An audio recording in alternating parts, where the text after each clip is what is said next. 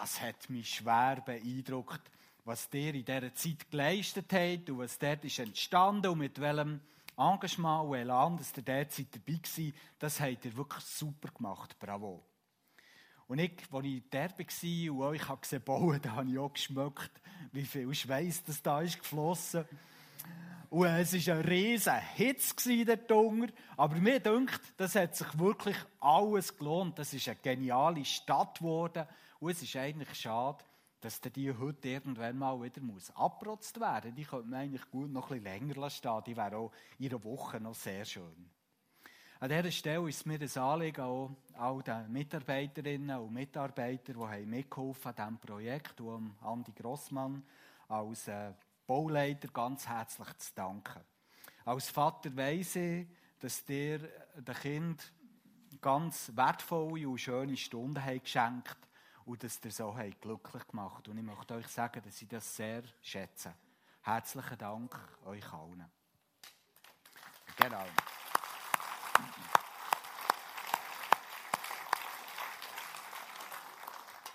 Eure Stadt habt ihr ja entlang von der Lukasstraße gebaut.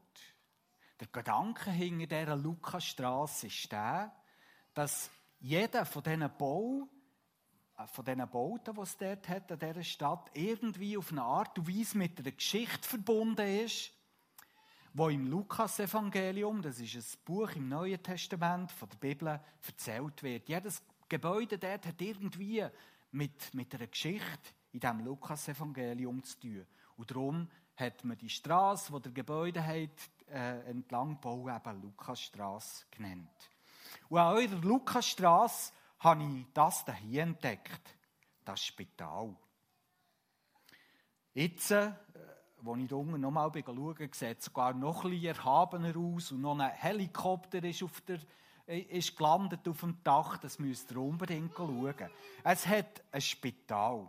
Und ich habe mir vorgenommen, dass ich euch heute möchte ein bisschen probieren zu erzählen, was der Grund und was die Wurzeln sind dass heute fast überall auf der ganzen Welt eine Selbstverständlichkeit ist, dass man sich um Kranke kümmert. Und dass man Spitäler baut. Und dass man fließig forscht, für dass man noch besser Menschen helfen kann, die irgendwo mit ihrer Gesundheit ein Problem haben. Und für das möchte ich euch eine Geschichte erzählen. Selbstverständlich steht sie im Lukas-Evangelium im Kapitel 18. Und hier ist Geschichte. Das da ist der Bartimaeus. Er lebt in der Stadt Jericho und er ist blind. Blind sein ist zu jeder Zeit etwas was nicht schön ist. Man muss mit einem Sinn weniger auskommen, muss sich so zurechtfinden und wir hat auch etwas nicht, wo, wo wir sehen, die jeden Tag einfach um uns sehen, Menschen, die wunderbare Schöpfung, das kann man sich nicht nur vorstellen. Blind sein ist etwas, das nicht schön ist. Es ist ein Mangel, wo Menschen, die blind, blind sind, müssen ertragen müssen. Blindsein war zu jeder Zeit schlimm, aber in der Zeit, wo der Bartimaeus gelebt ganz besonders. Ich weiß nicht, ob der Bartimaeus blind ist geboren wurde oder im Laufe der Zeit durch irgendeinen Umstand blind ist worden. In dieser Zeit jedenfalls, wo er hat gelebt hat, so viele eigentlich für uns heute harmlose Krankheiten gegeben, die aber dann dazu führen dass man das Augenlicht hat verloren. Und wenn man das hat verloren in dieser Zeit, dann war das eine schlimme Sache. Gewesen. Nicht nur, dass man nachher die Umwelt nicht mehr mit dem Sehsinn wahrnehmen konnte. Es hat dann auch keine Versicherung gegeben, wie bei uns heute die Invalidenversicherung, die schaut, dass man trotzdem, trotz dem Mangel, den man erlebt, ähm, gut über die Runde kommt. Dann hat das geheissen, das ist ein schlimmes Schicksal, auch wirtschaftlich. Die Familie hat vielleicht schon geschaut, ein Stückchen weit für Menschen, die blind wurden. Aber sie waren dazu verurteilt, wie der Bartimaeus, wir sehen hier, zu betteln. Und so probieren auf das Erbarmen der Menschen zu hoffen und ein paar, ein paar äh, Goldmünzen dazu zu verdienen, dass sie können überleben können. Und ganz schlimm war in dieser Zeit auch, dass gerade die, die religiöse Elite in dieser Zeit Menschen, die irgendwo einen Makel hatten, gering haben geschätzt. Die führenden Leute, gerade im Tempel zu Jerusalem, haben wie das Gefühl gehabt, wenn Menschen nicht unversehrt sind, wenn sie irgendetwas mit sich tragen, wo einen Mangel darstellt, dann, dann können sie nicht in den Tempel kommen. Weil irgendwie wird dann Gottes Herrlichkeit nicht mehr gut wiedergespiegelt. Und man hat ihnen untersagt, dass sie die Nähe von Gott dürfen bekommen, dass sie in Tempel dürfen kommen. Weil sie haben geglaubt, Menschen, die müssen mit einer Behinderung leben machen Gott keine Ehre. Und ihr könnt euch mal vorstellen, was das Denken von der religiösen Elite hat auch für, für Auswirkungen gehabt, gerade im, im alltäglichen Leben von diesen Menschen. Natürlich haben auch die anderen nachher angefangen, auf sie herabzuschauen und haben sie nicht so geachtet wie jemand, der gesund war. Wie jeden Tag sitzt der Bartimäus drum in der Straße von Jericho und er bettelt. Plötzlich hört er, dass etwas Besonderes muss los sein in der Stadt heute. Er hört viele Menschen, die wild durcheinander reden. Er spürt, dass da Aufregung ist. Und er erkundigt sich, ja, was ist denn los? Und die Menschen sagen ihm, Jesus ist in der Stadt. Jesus von Nazareth ist in der Stadt. Der kommt gerade jetzt hier vorbei. Er ist unterwegs, will auf Jerusalem gehen, zu einem religiösen Fest. Und jetzt ist er bei uns in der Stadt, hat er vernommen. Und Jesus war bekannt. Das war ein Ereignis, wo er auftaucht. Menschen sind gesund geworden. Das war erstaunlich, was da manchmal passiert. Seine Worte sind den Menschen ins Herz hineingegangen. Sie waren berührt. Es war spannend, ihn zu beobachten, weil Jesus war einer, der sich nicht verbiegen konnte. Und dauernd ist er irgendwo in Clinch mit, mit Menschen, die probiert ihn irgendwie als Werkzeug zu benutzen. Das hat er einfach nicht mit sich geschehen Und darum war es manchmal auch spannend, zu beobachten, was da alles so passiert, es knistert. Und der Jesus, der ist jetzt in die Stadt gekommen. Das hat sich umgesprochen. Oder Bartimaeus hat schon von ihm gehört, was dort passiert. Und ich bin sicher, wenn Jesus heute würde leben das wäre so ein Mensch, überall, wo er herkäme, würden die Leute herkommen und probieren, ein Autogramm zu bekommen oder ein Selfie mit ihm zu machen. Jesus war ein Ereignis, wenn er auftaucht. Und der Bartimaeus, weil er schon so viel von Jesus hat gehört hat, beschlossen, dass er diese Gelegenheit beim Schopf packen will. Er hat so laut, wie er können, hat er geschrauen, Jesus, Sohn von David, erbarm dich! Jesus, erbarm dich über mich! Er hat nichts mehr zu verlieren gehabt. Und darum hat er alles, was er hatte, in seine Stimme gelegt, für, für den, den Lärm der Menschenmenge zu übertönen und, und, und irgendwie Jesus auf, sie, auf ihn aufmerksam zu machen. Und als er das so macht, sind Leute zu ihm gekommen, haben ihn angefahren und haben ihm gesagt, hey Bartimaeus, bist gefälligst ruhig. Das ist Jesus, der da ist, der hat jetzt keine Zeit für dich, der hat viel Wichtiges zu tun. Hast du nicht gesehen, der Stadtpräsident ist gerade bei ihm. Die wollen über wichtige Fragen reden. Der, der will sicher jetzt nicht mit dir etwas zu tun haben. Also bist jetzt still.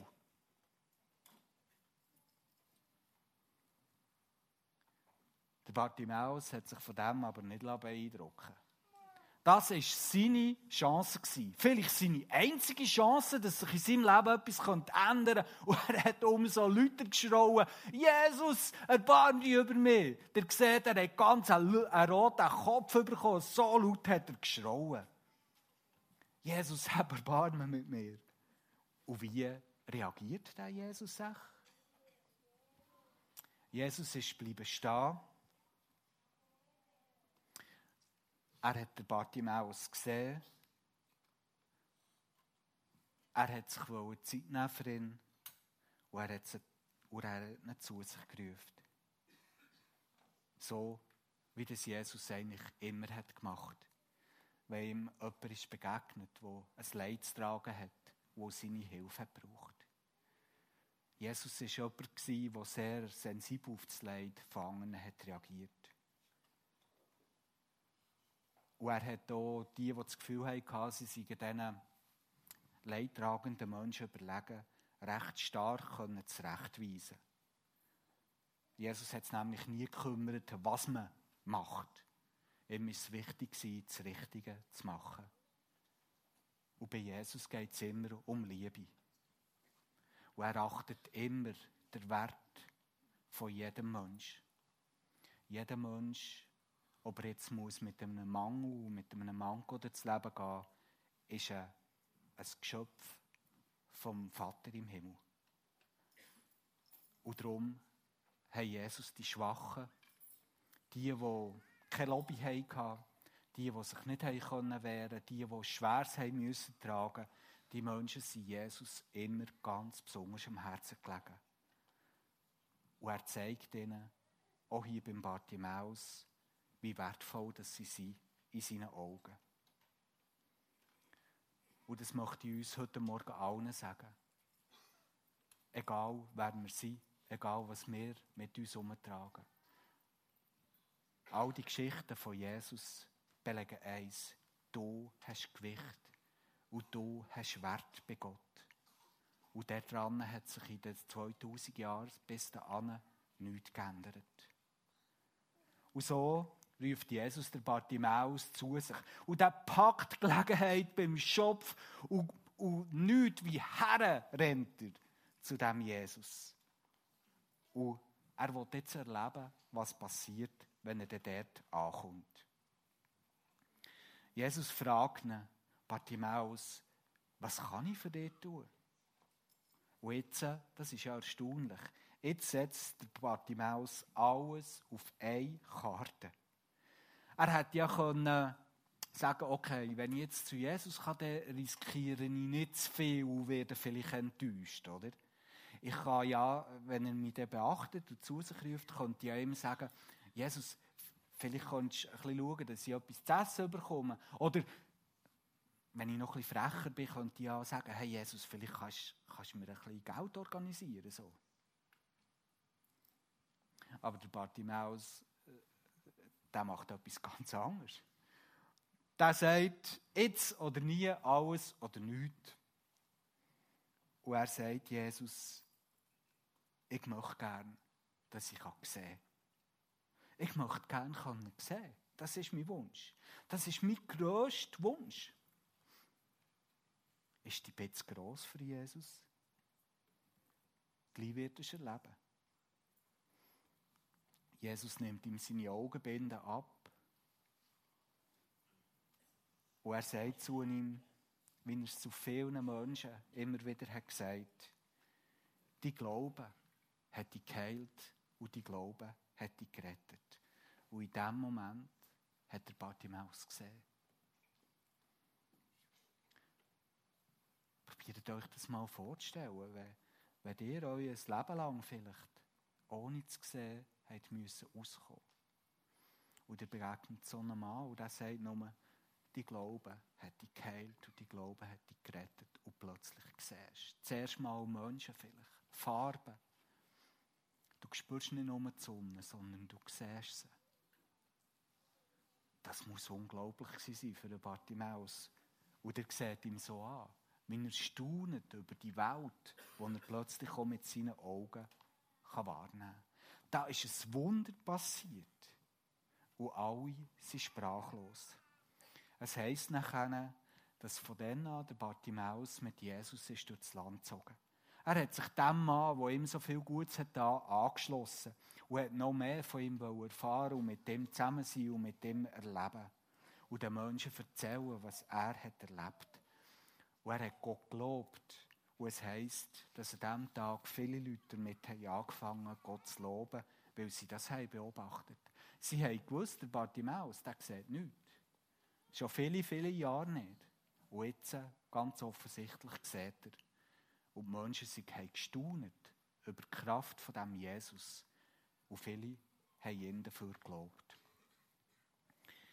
Das ist eine tolle Geschichte, oder?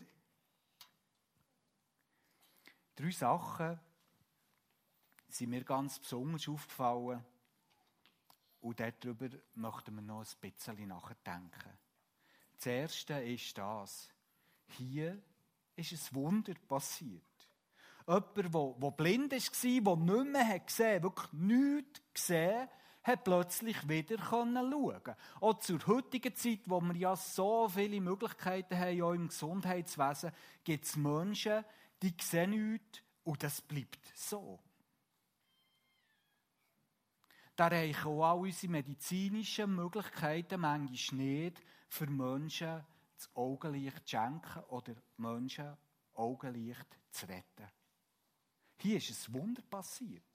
Jemand, der blind war, hat plötzlich wieder sehen Und wenn jemand das Wort Wunder hört oder auch so eine Geschichte, wie er erzählt, dann gibt es Menschen, die denken, es ist ein nettes Geschichtchen. Aber Wunder passieren nicht. In einer Welt, wo alles nach bestimmten Gesetzen funktioniert, gibt es keine Wunder. Die sind undenkbar, dass so etwas passiert. Das sind vielleicht schöne Vorstellungen, die sich die Leute so fest haben eingebildet dass sie glauben, sie sind passiert. Aber in Wirklichkeit passieren keine Wunder. Wisst ihr, was das Problem ist mit Wunder? Sie passieren trotzdem. Immer wieder. Auch hier und heute. Und wir haben hier in der EFG Thun einen jungen Mann, der ist verantwortlich hier für unsere ganze Technik. Er heißt Michael Kummer. Und es ist noch gar nicht so lange her, da habe ich ganz hautnah miterlebt, dass er im Zusammenhang mit dem Gesehen ein Wunder hat erlebt. Und er hat gesagt, er kommt uns das schnell erzählen.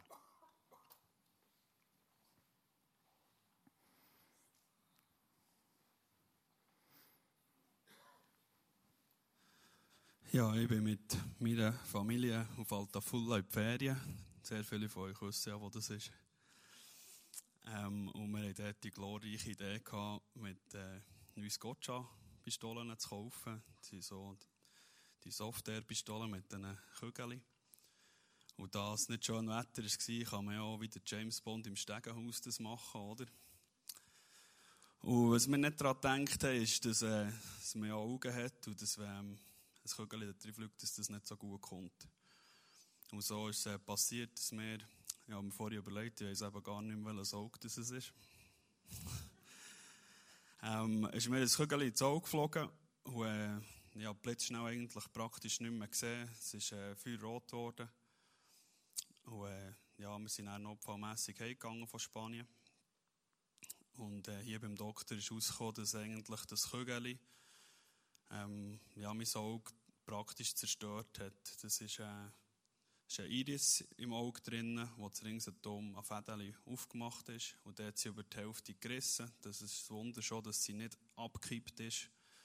Und dass ich überhaupt noch irgendetwas habe. Ich dann noch 3% gesehen. Da sieht man einfach noch so knapp Umrisse von Menschen. Aber viel mehr kann man nicht wahrnehmen. Und ähm, wir haben dann hier in der Gemeinde gebetet, im Online gebetet für das Anliegen. Und mein Problem war, ich musste die Lehre abbrechen, weil mein dreidimensionales Schauen nicht mehr funktioniert hat. Ich habe nicht mehr gesehen, was ich mache in der Tiefung. Und so ähm, ja, habe ich es dann noch ein bisschen weitergetrieben. Wir sind noch ans Glow mit der Band hier, dem Pole, der hier vorher die Worship macht. Und äh, ich habe nicht gewusst, dass wenn ich körperlich arbeite, dass der Blutdruck oder der Augendruck steigt. Und ähm, dann sind wir dann notfallmässig zum Doktor und der hat eigentlich bestätigt, dass ich jetzt eigentlich das Auge noch gerade kaputt gemacht habe. Und äh, ja, das ist alles in recht kurzer Zeit passiert. Und ähm, ich habe einfach irgendwie nicht daran geglaubt, dass das alles fertig sein kann. Und am am Morgen nach dem Glaubwochenende bin ich arbeiten und bin in die Werkstatt reingekommen. Und man hat tüchtig gesehen wieder. Es hat so ein Haus gehabt mit schönen Blumen und man hat tüchtig gesehen, die Blumen wieder. Und sofort haben wir einen Lesetest gemacht und dann habe ich meinem Doktor angerufen und gesagt, du, los, ist alles wieder gut? Und er hat gesagt, ja, los, unser Hirn ist zu Sachen fähig. komm dann heute Abend noch mal vorbei. Und dann bin ich vorbeigegangen und dann hat er mir gesagt, ja, das ist speziell. Er ähm, hat reingeschaut und hat gesehen, dass eigentlich das ganze Auge, die Iris, die an diesen Fäden aufgemacht ist, dass das alles wieder so ist, wie es muss sein. Es ist genau in der Position, was es muss sein. Und ich habe eine Aushebung ähm, ein paar Monate später auf diesem Auge mehr gesehen als auf dem anderen. Und das war echt, ja, der Herr. Gewesen.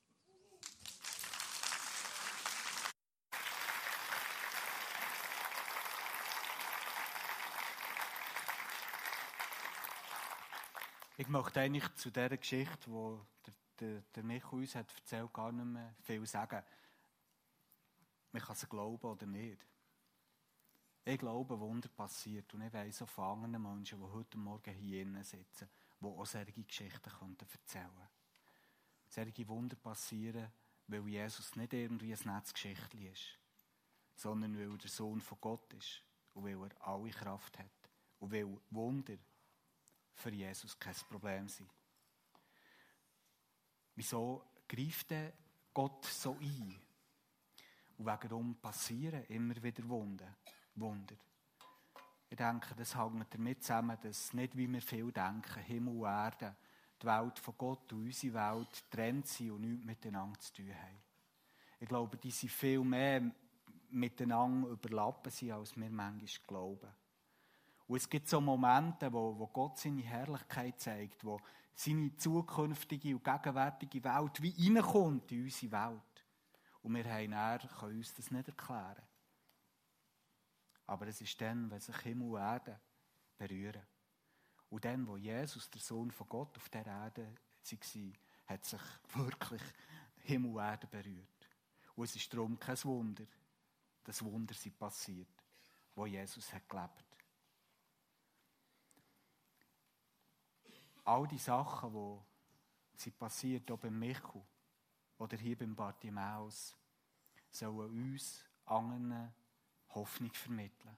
Hoffnung darauf, dass Gott alles wiederherstellt, dass er es wieder ins Lot bringt, dass eine zukünftige Welt kommt, wo all das, was uns heute Leid macht, auch Blindheit, vorbei wird sein. Und darum sind so Momente, wo Wunder passieren, Momente von Trost und Hoffnung sollen vermitteln. Alles wird gut. Und was sie auch hier sehen in dieser Geschichte ist, Glauben und Vertrauen auf Gott rettet und heilt. Der Bartimaeus hat alles auf eine Karte gesetzt. Er hat einfach mal vertraut. Und er hat daran geglaubt, dass, dass es gut kommt, wenn er nur zu dem Jesus kommt. Und ich kann heute nichts anderes als einfach zu sagen und, und jeden hier einladen, vertraue Jesus und riskiere es, einfach mal nach ihm zu rufen. Vielleicht hast du auch eine Not. Und es ist, man muss Mut haben, weil, weil man vielleicht ahnt, wenn, wenn Jesus mir nicht hilft, woher soll ich mich noch wenden? Und darum denkt man vielleicht, ja, ich rufe gescheiter nicht, oder? Weil wenn ich dann enttäuscht werde, dann ist er wirklich definitiv fertig. Glauben bedeutet Vertrauen, etwas riskieren, Schritt zu machen, ohne dass ich kontrollieren kann, was passiert. Und ich möchte dir Mut machen, ruf doch einfach mal nach Jesus und sag ihm, wie der Bartimaeus, was du möchtest. Und dann schau, was passiert. Und jetzt komme ich zurück zum Spital. Einmal mehr zeigt uns die Geschichte, Jesus entgeht die Schwächsten nicht. Sie liegen ihm ganz besonders am Herz. Und er speist sie nicht einfach mit ein paar netten Worten ab. Nein, seine Barmherzigkeit und sein Erbarmen ist immer ganz etwas Praktisches. Und es macht für die, die betroffen sind, einfach wirklich einen Unterschied. Wahre Liebe, das sehen wir bei Jesus, die sieht das Leid von anderen. Und dort wird Liebe zu der Tat. Und auch das sind Zeichen von der Hoffnung. In Gottes zukünftiger Welt ist alles gut. In Gottes zukünftiger Welt werden die, die, hier müssen Lasten tragen müssen, keine Lasten mehr müssen tragen. Fachleute sind ziemlich sicher, dass die Art und Weise, wie die Nachfolger von Jesus mit Kranken sind umgegangen in der Zeit, wo Jesus dann nicht mehr da war. Einer der Hauptgründe ist, wieso dass sich die christliche Bewegung, wieso dass sich der christliche Glaube so rasend schnell überall in der bekannten Welt dann hat aus, ausbreitet. Das Vorbild von Jesus hat nämlich seine Nachfolger inspiriert. Und das wiederum hat Menschen um sie herum tief berührt und verändert. In der Zeit, das weiß man, so um 150 bis 180 nach Christus hat es im ganzen Römischen Reich ganz eine schlimme Bocken- oder Masernepidemie gegeben. Ich weiß nicht ganz sicher, was es war. Fakt ist aber, dass ein Drittel der Menschen, ein Drittel, stell euch das mal vor, ein Drittel der Menschen im Römischen Reich, sogar der Kaiser Mark Aurel, der dann hat reagiert, regiert, ist sie an dieser Epidemie gestorben. Und 50 Jahre später, nur 50 Jahre später, ist noch mal eine zweite Welle von dieser Krankheit. Und auf dem Höhepunkt, so erzählen es Geschichtsschreiber, sind allein in der Stadt Rom täglich 5000 Menschen an dieser Krankheit gestorben. Und ein grosser griechischer Schriftsteller, der das hat beobachtet, berichtet davon. Er sagt, da hier steht's, bei den ersten Anzeichen der Krankheit schoben sie die Leidenden von sich und flüchteten von ihren Angehörigen, warfen sie auf die Straße noch bevor sie gestorben waren und behandelten nicht begrabene Tote wie Abfall in der Hoffnung, so die Ausbreitung und Ansteckung mit dieser tödlichen Krankheit zu vermeiden. So ist es gegangen. Die Leute haben panisch Angst gehabt um ihr Leben und ich glaube, man kann das nachvollziehen. Es hat bei ihnen gemacht, dass sie sogar Angehörige, wenn, wenn sie haben gesehen die bekommen die Krankheit, einfach auf die Straße raus haben geschossen sie dort sterben und die Toten hat man liegen weil man sich probiert, von dieser, äh, von dieser Krankheit zu schützen. Aber in der damaligen Welt hat es eine Gemeinschaft von Menschen gegeben, die sich daran hat erinnert, dass sie einem Mann nachfolgen, der zum Beispiel die Aussetzungen hat berührt und wo seine Jünger hat auftragen, dass sie den Kranken sollen beistehen sollen. Und ein anderer Geschichtsschreiber von dieser Zeit erzählt nicht das. Über die Menschen, die Jesus sind nachgefolgt, über die Christen von dieser Zeit. Die Gefahr missachtend, sorgten sie für die Kranken, kümmerten sich um all ihre Bedürfnisse und dienten ihnen im Namen Christi. Und sie schieden mit einer gelassenen Heiterkeit mit ihnen aus dem Leben, denn sie steckten sich bei anderen an, luden die Krankheit ihrer Nächsten auf sich und nahmen ihr Leiden frohen Mutes auf sich. Da hat es eine Gemeinschaft gegeben von solchen Menschen, die sagen, wir folgen Jesus nach und die haben sich ganz anders verhalten. Sie sind rausgegangen auf die Straße, und sind den Sterbenden beigestanden. Sie sind hergegangen und haben die Toten eingesammelt und würdig begraben. Und viele von ihnen haben sich dabei angesteckt und sind gestorben. Und hier heisst, sie sind frohen Mutes gestorben, weil sie haben gewusst, wir leben das, was unser Meister, wo wir nachfolgen, auch hat da. Und weil dann in dieser Zeit etwas viel präsenter war im christlichen Glauben als bei uns, nämlich die Hoffnung auf eine körperliche Auferstehung. Darum haben sie auch den Tod in Kauf genommen, weil sie haben gewusst, das ist nicht der Schluss. Ich werde wiederkommen. Ich werde auferstehen. Und darum hat die, die christliche Bewegung so mit Kraft gewirkt in dieser Zeit, wo alles so schlimm war. Was ist der Grund, dass sie sich so verhalten? Wort von Jesus wie das da hier. Das will ich euch sagen was ihr für einer meiner geringsten Brüder oder für einer meiner geringsten Schwestern getan habt, das habt ihr für mich getan.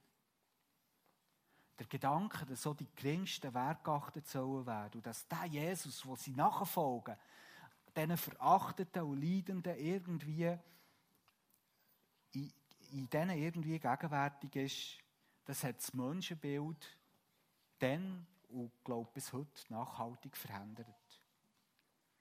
In den ersten Jahrhunderten war schon die Lepra-Krankheit etwas ganz Schlimmes.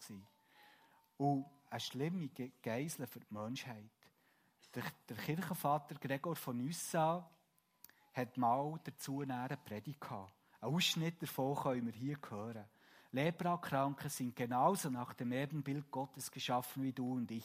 Und vielleicht spiegeln sie dieses Ebenbild besser wieder als wir. Lasst uns für Christus sorgen, solange wir noch Zeit haben. Lasst uns seinen Nöten begegnen. Lasst uns Christus Nahrung geben. Lasst uns Christus kleiden. Lasst uns Christus bei uns aufnehmen. Lasst uns Christus Ehre erweisen. Um das ist es gegangen. So haben die Pfarrer predigt dort. Und die Leute haben es gehört und haben das gelebt.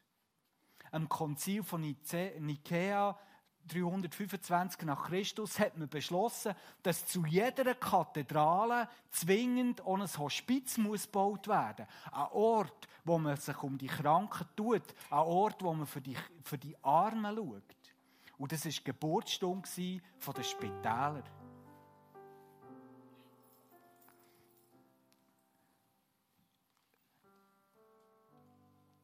Der Mark Nelson, er ist Philosophieprofessor in der Uni in Amerika, hat Folgendes gesagt. Wenn Sie fragen, welchen Einfluss Jesus auf die Medizin, das Mitgefühl der Menschen hatte, möchte ich behaupten, dass jede selbstlose Einrichtung für Einsame, alle Schulen, Krankenhäuser, Hospize, Waisenhäuser für diejenigen, die diese Dinge niemals bezahlen könnten, ihren Ursprung wahrscheinlich in der Jesusbewegung haben.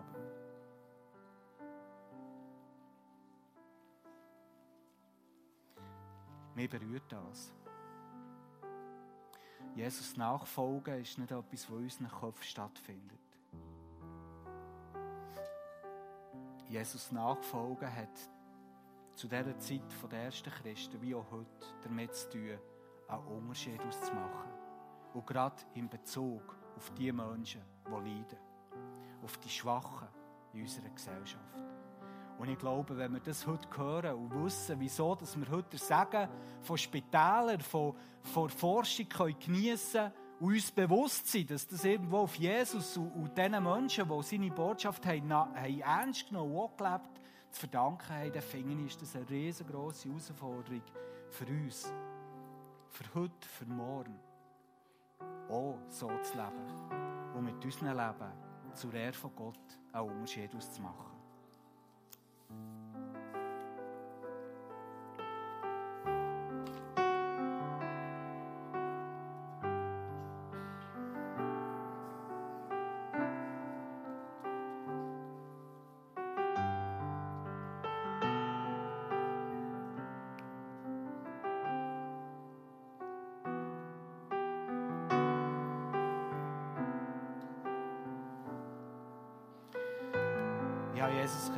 Du bist die Hoffnung von, von uns Menschen und ganz besonders die Hoffnung von all denen, die, die Schweres müssen tragen, auch gerade heute.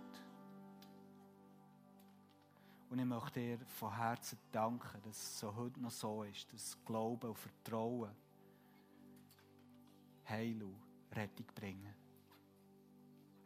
Und ich bitte dir, dass du, wenn wir dir lieb haben und wenn wir dir nachfolgen wollen, dass du uns hilfst, dass wir auch in der kommenden Woche wirklich einen Unterschied machen können. Dass du unsere Augen unser Herz auftust, dass wir sehen, wo dass es etwas zu tun gibt, Herr, das dich verherrlicht. Und dass wir es dann auch tun. Bitte hilf uns, dass wir immer mehr zu Menschen werden können, die zu deiner Ehre einen Unterschied ausmachen, so wie du, Jesus, wo wir lieben einen Unterschied hast ausgemacht. Amen.